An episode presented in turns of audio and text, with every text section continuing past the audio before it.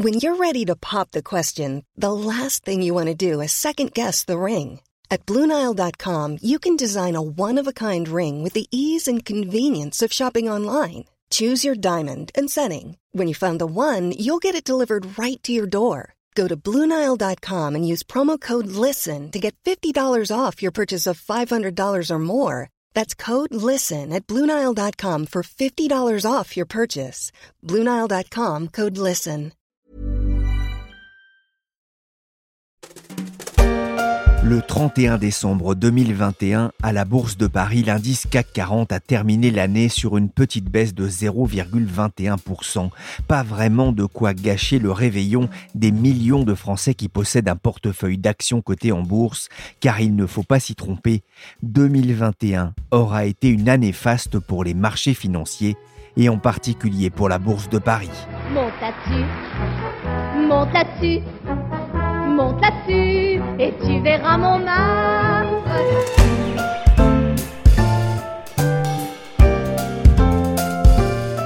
Je suis Pierrick Fay, vous écoutez La Story, le podcast des échos. Chaque jour de la semaine, la rédaction se mobilise pour décrypter et analyser un fait de l'actualité économique, sociale ou financière.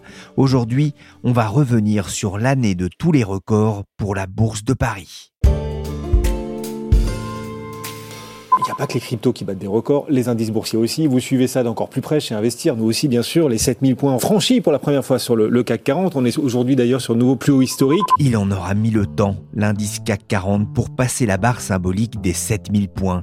Après l'avoir effleuré en l'an 2000, l'indice qui reproduit les performances boursières de 40 des plus grosses valeurs de la bourse de Paris a franchi ce seuil début novembre et il attaque l'année 2022 au-delà des 7300 points. Rien, pas même le raz-de-marée Omicron ne semble avoir entamé l'appétit des Français pour la bourse, ni la bonne tenue du marché parisien. Je me souviens d'ailleurs d'une interview que j'avais réalisée pour les échos avec Alain Bocobza à la Société Générale. C'était en mai 2014. Il jugeait possible que l'indice CAC 40 revienne sur la barre des 7000 points à la fin d'année 2017. Il misait alors sur les réformes du quinquennat Hollande pour réduire le chômage tout en favorisant la compétitivité des entreprises. À l'époque, peu y croyaient, à un moment où l'indice végétait à 3700 points. Il aura donc fallu attendre le président suivant et d'autres réformes favorables à la compétitivité des entreprises. La bourse de Paris est enfin parvenue en novembre à franchir ce seuil et elle démarre l'année 2022 de très belle façon avec un nouveau record le 3 janvier à plus de 7300 points, même si rien ne laisse penser que le CAC pourra rééditer cette année son exploit de 2021. Bonjour Bastien Bouchot. Bonjour Pierrick. Vous êtes journaliste au service marché des échos, en charge notamment du suivi des marchés actions. 2021, ça a vraiment été l'année de tous les records pour la Bourse de Paris? Oui, ça a été une très belle année pour le, la Bourse de Paris, en particulier pour l'indice phare, euh, le CAC 40. Il a grimpé de 28,9% au cours de l'année, donc quasiment 30%. On n'avait jamais vu ça depuis 99, donc ça fait plus de 20 ans que la Bourse de Paris n'avait pas connu une telle envolée. Au cours de l'année, elle a battu son record d'avant-crise euh, en avril. Elle est repassée au-dessus de son niveau de 2020 et, euh, et, en novembre, elle a battu son record historique euh, qui datait de la bulle Internet, donc euh, de septembre 2000, pour euh, finalement se hisser au-dessus des 7000 points, ce qui était un, un, seuil très important qui était attendu depuis très longtemps. Et maintenant, elle est bien au-dessus. Elle continue d'enchaîner les records là euh, dernièrement. Donc c'est vraiment une très belle performance, surtout quand on la compare aux, aux autres indices boursiers mondiaux. On voit qu'en Europe, la bourse de Paris fait pratiquement le meilleur score.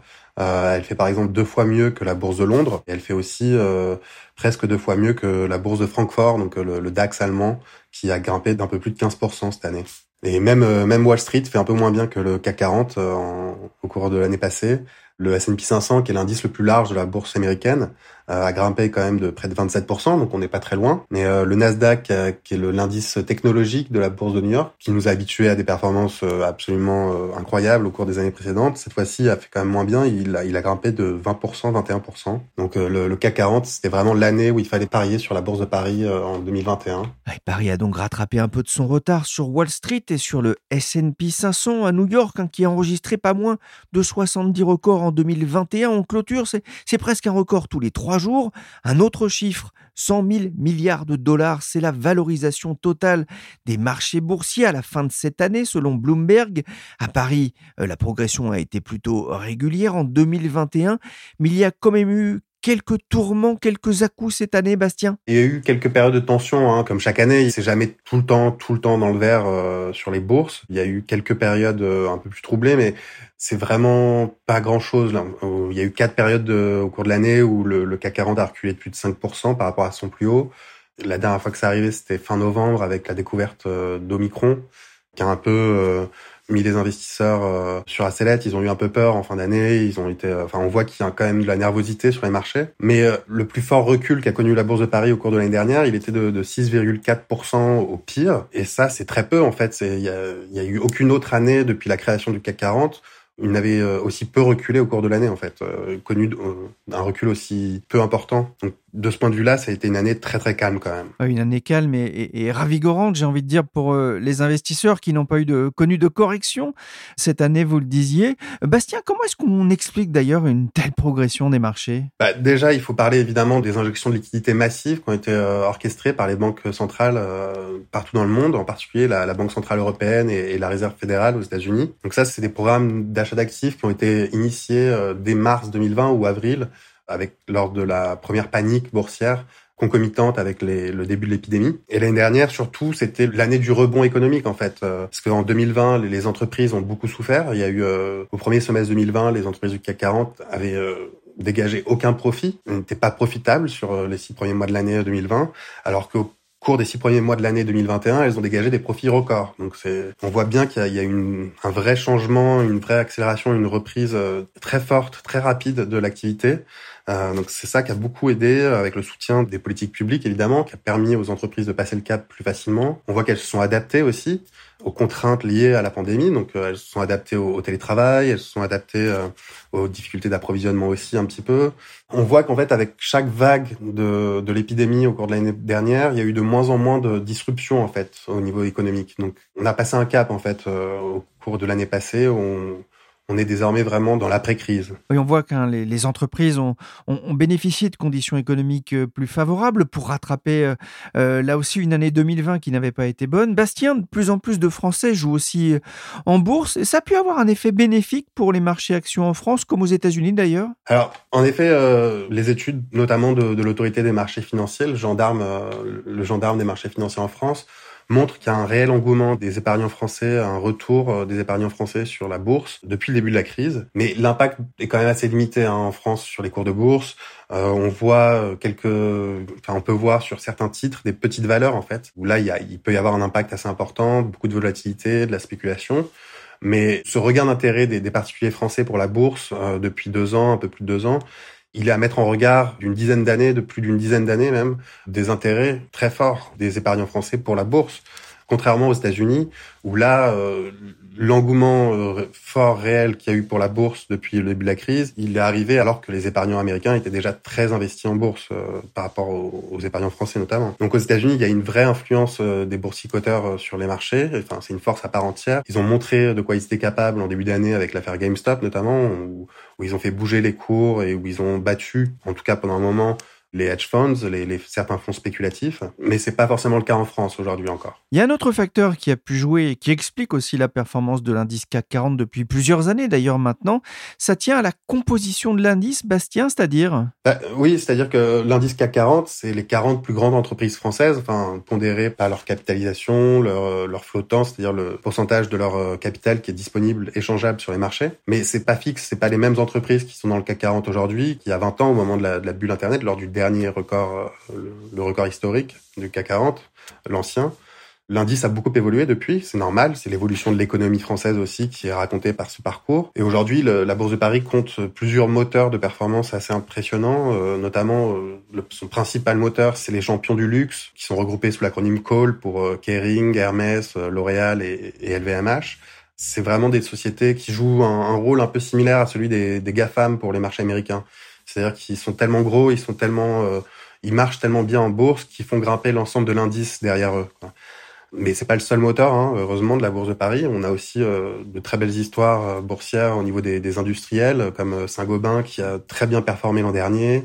Euh, on a aussi Schneider Electric ou Legrand qui ont touché de nouveaux plus hauts historiques. Et même, on a de, un, pôle technologique qui est en fort développement ces dernières années. On, on a vu arriver dans l'indice Dassault Systèmes, Téléperformance et ST Microelectronics. Ça a permis à la Bourse de Paris de gagner en en attractivité en fait. Elle a désormais un profil, la Bourse de Paris, un profil qui correspond mieux aux attentes des investisseurs d'aujourd'hui en fait. Il y a quand même eu des, perdants en 2021 à la Bourse de Paris, un Worldline ou Alstom qui ont perdu un tiers de leur valeur, Renault, Safran, Bouygues, Unibail et Orange qui ont aussi vu leur cours baisser l'an dernier. Mais on le disait, 2022 hein, a bien démarré hein, sur de nouveaux records. Bastien, est-ce que ça peut durer? En tout cas, les, professionnels de, l'investissement sont assez optimistes sur ce point. La plupart des banques d'investissement, des gestionnaires d'actifs euh, espèrent que les marchés continueront à grimper l'an prochain, enfin cette année. Peut-être pas autant, Certainement pas autant, puisqu'il y a eu un effet rattrapage quand même euh, au cours de l'année passée par rapport à la chute connue en, 2020. Mais en fait, ce que la plupart des professionnels euh, regardent, c'est comment se comportent les bénéfices des entreprises, la dynamique bénéficiaire des entreprises en fait. Et ce qui semble ressortir aujourd'hui, c'est que les entreprises semblent en capacité d'augmenter leurs bénéfices l'an prochain. Et tant que ça reste le cas, il n'y a pas de raison que les marchés ne continuent pas de monter en fait. Après, il y a quand même beaucoup de risques euh, qui existent euh, à l'horizon. Il y a l'inflation bien entendu qui pourrait faire euh, pression sur les marges des entreprises, donc qui pourrait coûter des sous, enfin réduire les, les, profits dégagés sur les ventes. Il y a des risques géopolitiques aussi. Il y a toujours la, la possibilité qu'il y ait un accident économique en Chine, par exemple. Euh, qui cause des soucis à l'économie mondiale. Enfin, on n'est pas à l'abri d'un nouveau variant qui soit euh, plus dangereux que, le variant Omicron. Il y a beaucoup d'inconnus, hein, bien entendu, mais en tout cas, euh, quand les économistes et les, professionnels regardent les fondamentaux économiques, ils sont plutôt confiants aujourd'hui.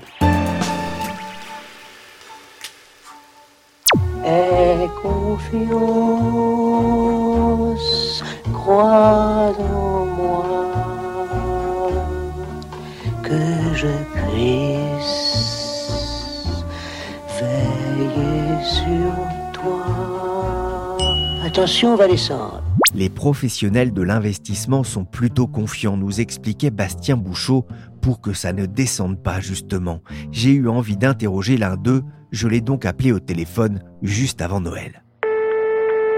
Bonjour Wilfried Galland. Bonjour Pierrick. Vous êtes directeur de la stratégie chez Montpensier Finance. Le CAC 40 a battu son record historique à plus de 7000 points. Franchement, si on vous avait dit ça il y a un an. Ah, je pense que si on m'avait dit ça il y a un an, euh, j'aurais fait preuve, je pense, d'une très grande circonspection pour dire les choses avec beaucoup de prudence.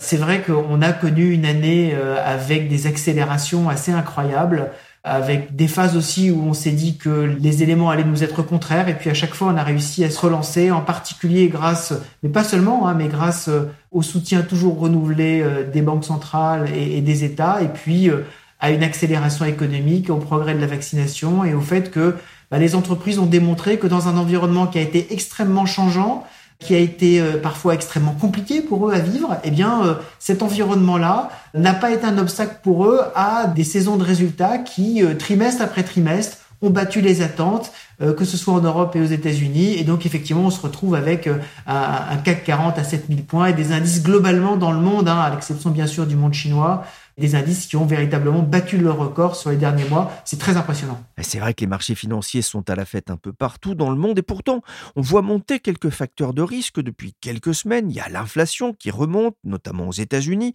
le variant Omicron qui pourrait ralentir l'activité mondiale et pourtant, le CAC 40 est au plus haut.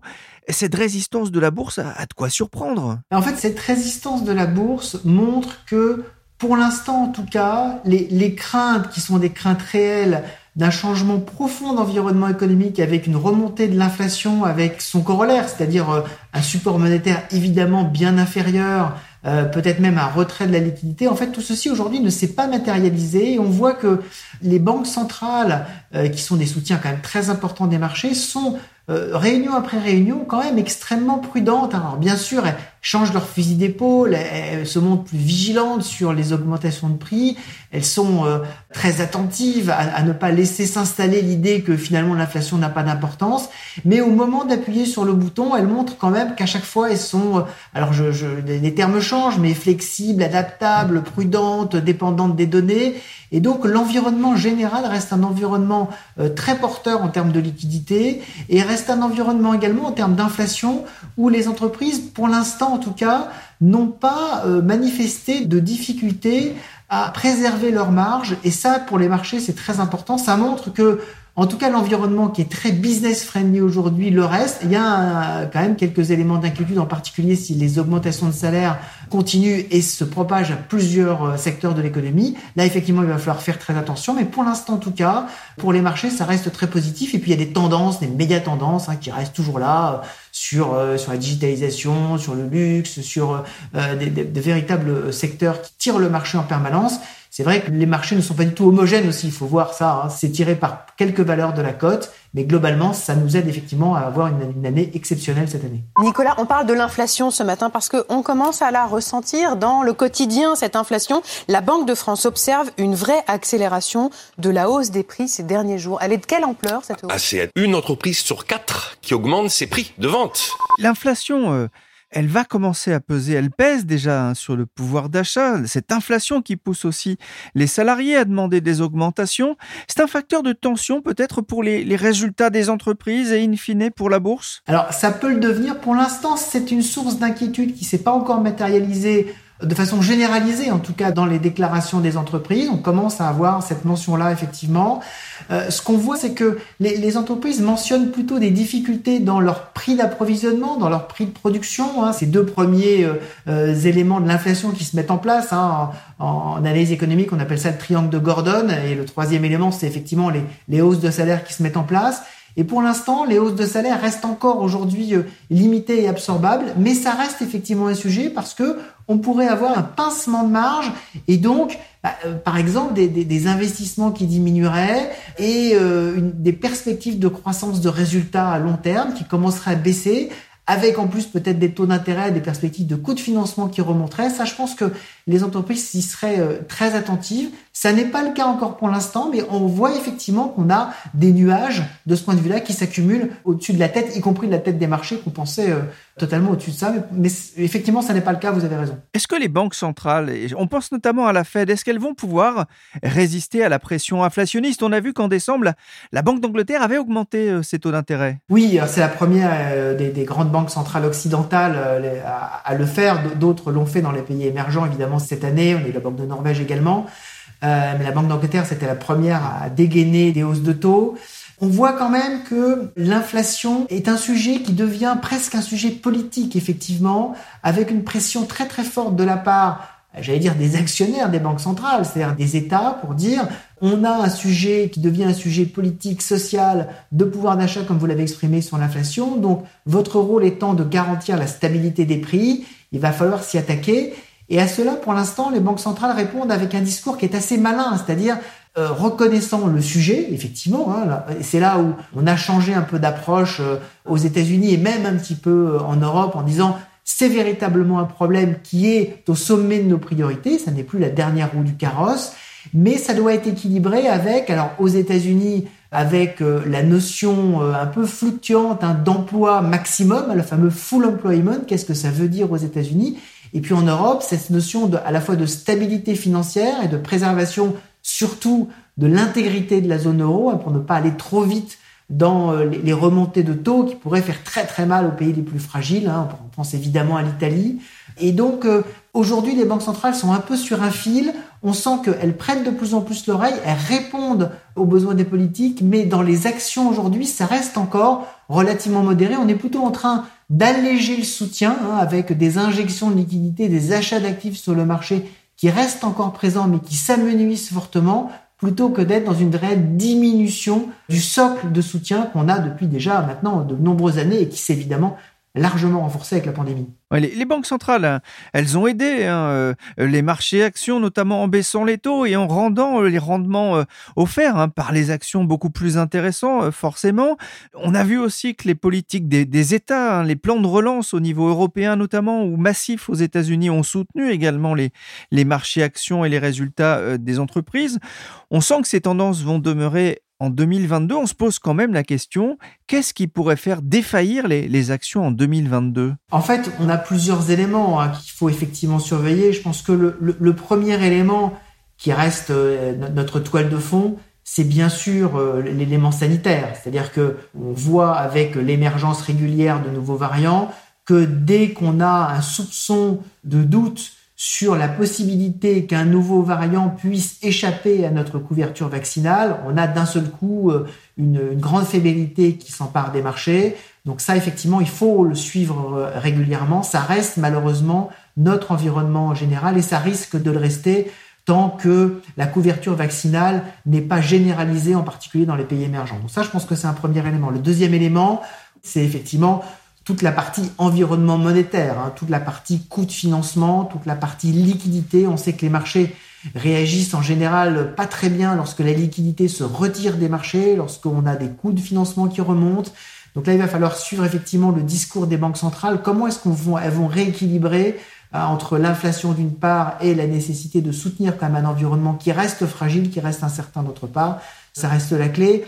Et puis je dirais que le troisième critère, ça reste un critère qui est plus euh, difficile à saisir, mais on voit qu'on a un environnement géopolitique qui reste très très compliqué, et en particulier des tensions très très fortes en Europe euh, avec la Russie, mais aussi peut-être j'allais dire surtout en Asie autour du détroit de Taïwan, autour de la rivalité entre la Chine et les États-Unis. C'est extrêmement tendu et on pourrait avoir des éléments qui pourraient, dans cette zone tellement importante pour l'économie, pour des pans entiers euh, sectoriels, je pense bien évidemment aux semi-conducteurs, à l'électronique, on pourrait avoir des, éléments qui pourraient déstabiliser les marchés. Il va falloir suivre ça de toute façon attentive. Une dernière question hein, qui concerne peut-être plus spécifiquement euh, la France. On va rentrer en période électorale, difficile d'y échapper. Euh, quelle peut être l'incidence de cette campagne sur les marchés parisiens? Alors, soyons très clairs, en général, les marchés ne s'occupent absolument pas de ce qui peut arriver à la France. On l'a vu par exemple au moment de la crise des Gilets jaunes, ça n'a absolument pas fait bouger le taux d'intérêt, il n'y avait absolument qu'un intérêt. Le seul élément qui va effectivement être euh, véritablement surveillé par les marchés, c'est est-ce que l'élection présidentielle française peut aboutir à une situation qui remette en cause les équilibres de la zone euro et qui remette en cause même l'intégrité de la zone euro avec l'élection d'un candidat et après d'une majorité élue sur un programme qui serait incompatible avec les traités européens et avec la, nécessaire, on va dire, coordination minimale. J'avais pas dire rigueur, hein, on sait qu'en France on n'est pas très bon là-dessus, mais coordination et bonne volonté minimale pour vivre ensemble dans une monnaie unique sans avoir une intégration politique complète. Ça, c'est véritablement quelque chose que les marchés suivent en, général et on l'a vu en 2017 lorsque des sondages disaient qu'on pouvait avoir deux candidats de ce type-là, euh, Marine Le Pen d'un côté, Jean-Luc Mélenchon de l'autre, qui pouvaient arriver au deuxième tour tous les deux. D'un seul coup, on a eu énormément de nervosité. Dès que ça n'a plus été le cas, euh, les marchés se sont intéressés complètement à autre chose et ont repris leur marche en avant. C'est véritablement l'aspect structurel. Hein. Est-ce que cette élection peut changer la structure, le système même de la zone euro qui va être visé par les marchés? Si tel n'est pas le cas, le reste sera probablement euh, passé, on va dire, par pertes et profits dans le cas d'une puissance moyenne économiquement comme la France. Merci Wilfried Gallon de Montpensier Finance et merci Bastien Bouchot du service marché des échos. Vous pouvez retrouver les analyses et décryptages du service sur leséchos.fr, mais aussi dans la newsletter hebdomadaire gérée par Étienne Goetz. La story c'est fini pour aujourd'hui. Cette émission a été réalisée par Willy Gann, chargé de production et d'édition Michel Varnet. La story est disponible sur toutes les plateformes de téléchargement et de streaming de podcasts.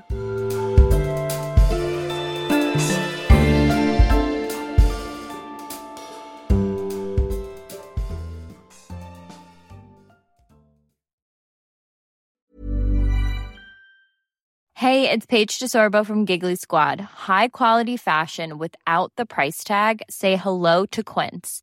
I'm snagging high-end essentials like cozy cashmere sweaters, sleek leather jackets, fine jewelry, and so much more. With Quince being 50 to 80% less than similar brands. And they partner with factories that prioritize safe, ethical, and responsible manufacturing. I love that. Luxury quality within reach. Go to quince.com slash style to get free shipping and 365 day returns on your next order. Quince.com slash style. When you need mealtime inspiration, it's worth shopping Kroger, where you'll find over 30,000 mouthwatering choices that excite your inner foodie. And no matter what tasty choice you make, you'll enjoy our everyday low prices, plus extra ways to save, like digital coupons worth over $600 each week. You can also save up to $1 off per gallon at the pump with fuel points. More savings and more inspiring flavors make shopping Kroger worth it every time. Kroger, fresh for everyone. Fuel restrictions apply.